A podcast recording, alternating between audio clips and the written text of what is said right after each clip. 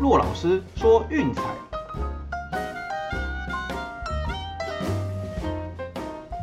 看球赛买运彩，老师教你前往拿白。大家好，我是骆老师。啊，刚刚那一题的专题内容，希望有帮助到大家啦，分享一些故事，让大家了解我们这个工作、这个产业到底在做些什么的。好，那当然不要忘了，就是每天的单场分析是不能少的，所以我们就赶快进入重点啊，算算时间也不早了。那一样啊，简单回顾一下昨天的比赛，NBA 两场比赛一胜一败。哦，那个密尔瓦基公路一百零七比九十六击败布鲁克林篮网。这场比赛最重要的关键呢，就是 Kyrie Irving 哈，在第二节那个脚翻船就被抬下去了，啊，所以是少了 Irving 之后，接下来就兵败如山倒了，好，所以所以我们直接强调，运动场上会有各种你意想不到的状况出现，所以才说球赛没有稳赢的哦，再跟大家强调一次。那第二场就没什么问题了啦，就是 Jokic 打到自己情绪都失控，还被赶出场，然后最后那凤凰城太阳也是一百二十五比一百一十八，直落四横扫掉丹佛金块。好，那我们的预测就刚好没来啊。欧国杯的部分还行呢，第一场英格兰一比零击败克罗埃西亚，我们这场预测受让一分，刚好没来。那那个奥地利，就我们讲的重点放在这一场比赛，三比一击败北马其顿。好，那这场比赛就是我常常讲的冷门的赛事，其实有时候是比较好的投入指标。那也确实啦，就是那个奥地利，毕竟怎么样都是整套德甲搬上去打的。哦，那是实力还是比北马其顿强很多啦，尤其下半场体力就是出现差距的时候，哦，这个优势会慢慢的显现出来。那至于最后一场，哦，也是最精彩的，两边互踢，这意想不到的结果，最后是荷兰三比二险胜乌克兰，受让一球还是没来，哈哈对啊，基本上这种这种比赛说让一球的要过太难了啦。我们所以通常我们还是会推荐以受让为主，啊，这个这个资讯大家不妨参考看看。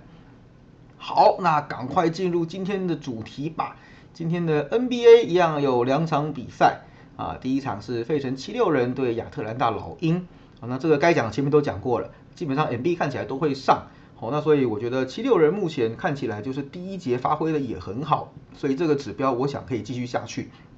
那我们今天的推荐就是一样了，哦，跟前面一场是完全一样的，多了一个第一节的推荐。第一节费城七六人让一点五。那全场是让三分过盘，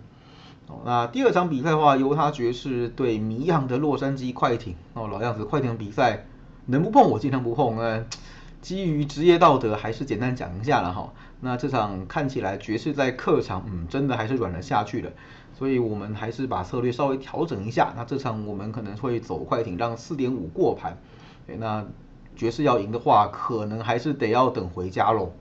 那一样啦，就是第一场是重点，第二场真的快艇的比赛能下小尽量下小，能不碰尽量不要碰哈。这个是我给大家一个嗯切身的建议。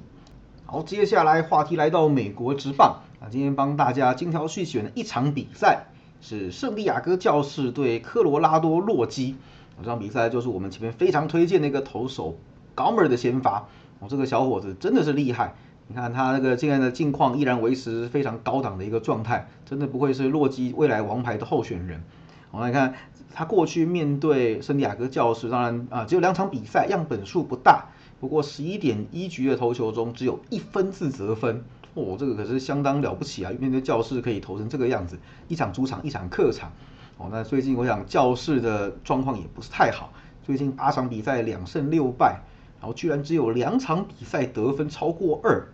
这样子的火力，就算来到洛基主场加分加一点点，恐怕也拿不到什么先机啦。那我觉得关键在于就是老妹是那个教室的先发投手，他是一个那个飞球型的投手，所以他的滚飞比是零点七五。那我们前面一再强调嘛，对，就是这种落地球场这种 course field 高海拔的地方，对飞球投手相当不利。那在来到这边，基本上恐怕都是难逃毒手了。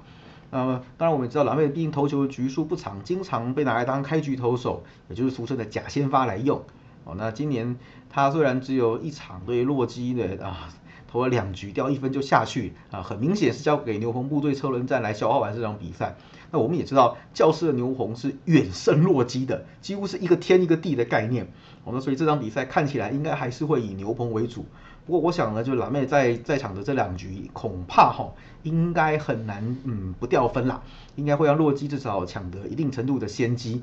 那当然我也知道洛基前面打的不是很好，不过回到家，嗯，至少战力会恢复一些啦。一般来说都是这个样子。在客场之旅，不管打的怎么样，回到主场第一场比赛，哦，通常大家都会稍微醒一下，这是一个经验。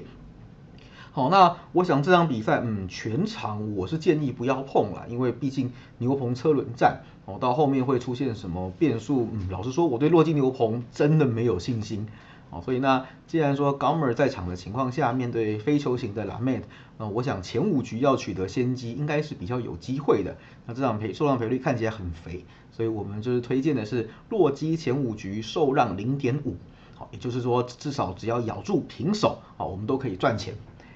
OK，好，那来到欧洲国家杯了，哇，时间不早了，比赛也快要开打了，我们要尽快了。啊，第一场比赛就是九点要开打的苏格兰对捷克。哦，那这两支球队，呃，最近两次的交手是在欧国联，两场比赛，苏格兰分别以一比零和二比一，哦，都击败了捷克。哦，我想在这个小组，这两队算是比较弱势的，这场比赛也是他们唯一取胜胜的一个机会啦。那这场比赛的呃球场是在那个汉普顿球场，也就是苏格兰的主场举行。有了主场优势的加持之下，我想啦，苏格兰可能还是会多一些些的优势哈。可以稍微弥补两队战力上的差距啊，所以我们这场比赛推荐的是苏格兰让零啊，就是平手是没输赢的。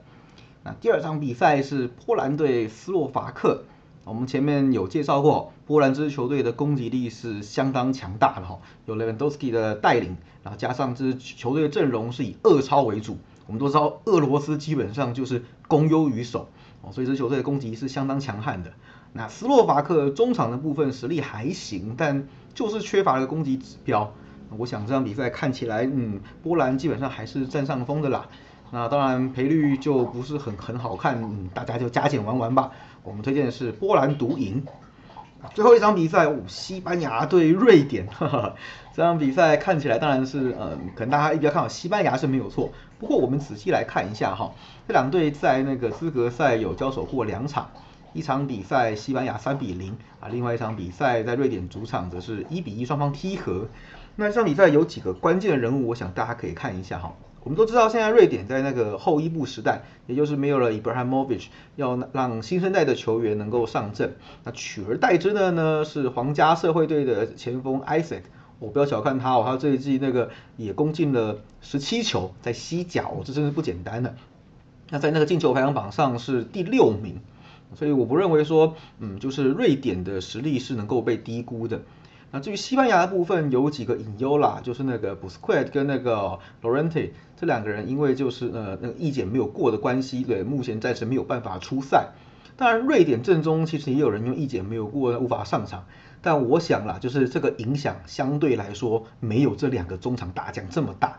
哦，我想这场比赛，当然西班牙的胜面当然是高很多，只是这个让分盘大到实在是有点吓死人。我不认为说西班牙是有办法能够轻松的呃把瑞典给碾过去啊，所以这场比赛恐怕是险一球险胜的几率会比较高。因此我们推荐就是啊瑞典受让一点五哦，甚至会出现那种你可能想象不到被逼和的状态，都不是没有可能的哦。毕竟瑞典的整体的战力也并不算太差。OK，好了，那以上就是今天的内容。最后一样帮大家总结一下啊。那 NBA 的部分，我们推荐是费城七六人第一节让一点五，全场让三啊。第二场比赛是快艇让四点五。美国之棒的部分呢，科罗拉多洛基前五局受让零点五。欧洲国家杯第一场苏格兰让零球，第二场比赛波兰独赢，第三场比赛瑞典受让一点五。OK，都记好了吗？哦，不好意思啊，因为这段期间的赛事相当的密集哈，所以我们也是尽量的赶工啦，把所有的资讯都看完，然后送给大家。那周末还有一些专题会比较忙碌一些，还请大家多多见谅喽。OK，好，我是陆老师，喜欢的话记得订阅并分享我们的频道啊。节目初期还需要大家多多的支持，才能快速的将流量给冲上去。那我们就下期见，拜拜。